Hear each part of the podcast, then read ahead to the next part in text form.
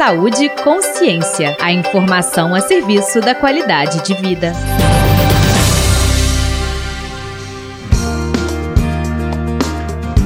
Olá! Entre 6 a 10 pessoas são impactadas de maneira importante pelo suicídio de alguém segundo estudo da OMS, Organização Mundial da Saúde. Outro estudo, desenvolvido pela Associação Internacional de Prevenção ao Suicídio, sugere que o número é maior e pode chegar a 135 pessoas. No programa de hoje, a repórter Letícia Pequim apresenta as especificidades do luto pelo suicídio.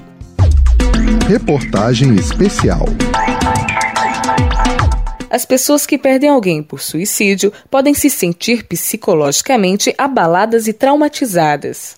São chamadas de sobreviventes ou sobreviventes enlutados por suicídio. Também existe o termo sobreviventes testemunhas, que designa pessoas que testemunharam o ato ou encontraram o corpo do falecido. Cada sobrevivente precisa de um cuidado nesse momento de luto, chamado de pós-venção. Para a psicóloga da Rede API, apoio de perdas irreparáveis, Gláucia Tavares, a dor é normal e o sentimento de culpa deve ser evitado assumir aí alguém que desista de viver é algo que muitas vezes, para os familiares, para os amigos, vem acompanhado de muita culpa, arrependimento, como é que é que eu não percebi, como é que é que a gente não pôde evitar. Mesmo familiares que acompanham pessoas num processo longo de doença, não é incomum existir essa ideia das pessoas se cobrarem, por que que eu não fiz, e se. E essas são duas perguntas que a gente considera como armadilhas. Então, especificamente em relação à perda por suicídio, chamar atenção que, olha, foi um fato que ocorreu e que muitas vezes nós não teremos explicação. Podemos fazer muitas perguntas, várias, mas não devemos nos crucificar ou nos contentar com respostas rápidas e prontas. O que vale é a gente refletir, a gente ter oportunidade de conversar. O período do luto luto é individual e não há uma regra de quanto tempo deve durar mas a psicóloga Glaucia Tavares esclarece que é importante compartilhar os sentimentos. Esse é um tema que ele é tabu de ser conversado, tanto socialmente quanto é nas próprias relações familiares. E a gente entende que aquilo que a gente não conversa tende a virar algo pesado, doído, e o segredo das nossas relações, ele congestiona, ele vira doença. E muitas vezes a doença maior da questão do suicídio é exatamente exatamente ficar esse peso de um assunto intocável e que algo nas famílias que não são conversadas, refletidas, tendem a repetir. Nós não conseguimos, de fato, prever o ato suicida, mas a gente pode sim promover relações mais inteiras. Então, refletir sobre esse ato que sucedeu, indo além dessa tentação da culpa e caminhar para uma compreensão e trazer para o caminho de pós-venção como reflexões de que maneira que a gente pode, de fato, estar presente na vida da forma mais inteira, reflexiva e aprendendo.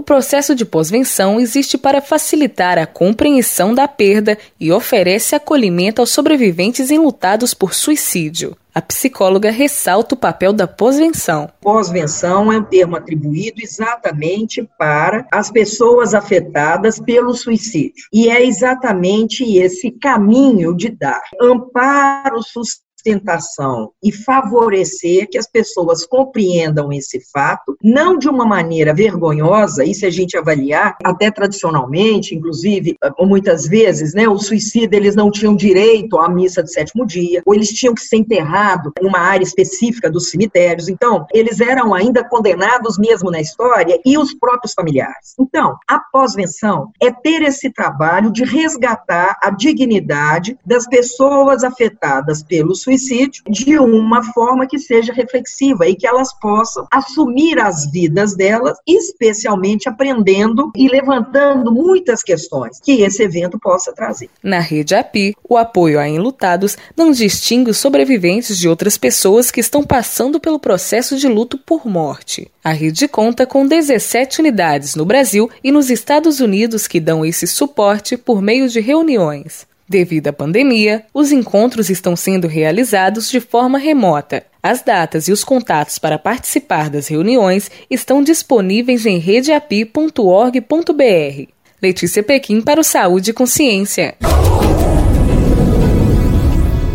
E a série Prevenção ao Suicídio Falar é a melhor solução chegou ao fim. Perdeu algum programa da semana? Não tem problema. Acesse o site do Saúde, Consciência e Medicina.ufmg.br barra rádio. Essa série foi produzida por Letícia Pequim com trabalhos técnicos de Tiago França da Rádio FMG Educativa. Eu sou Maria Dulce Miranda. Informação é saúde. Até a próxima!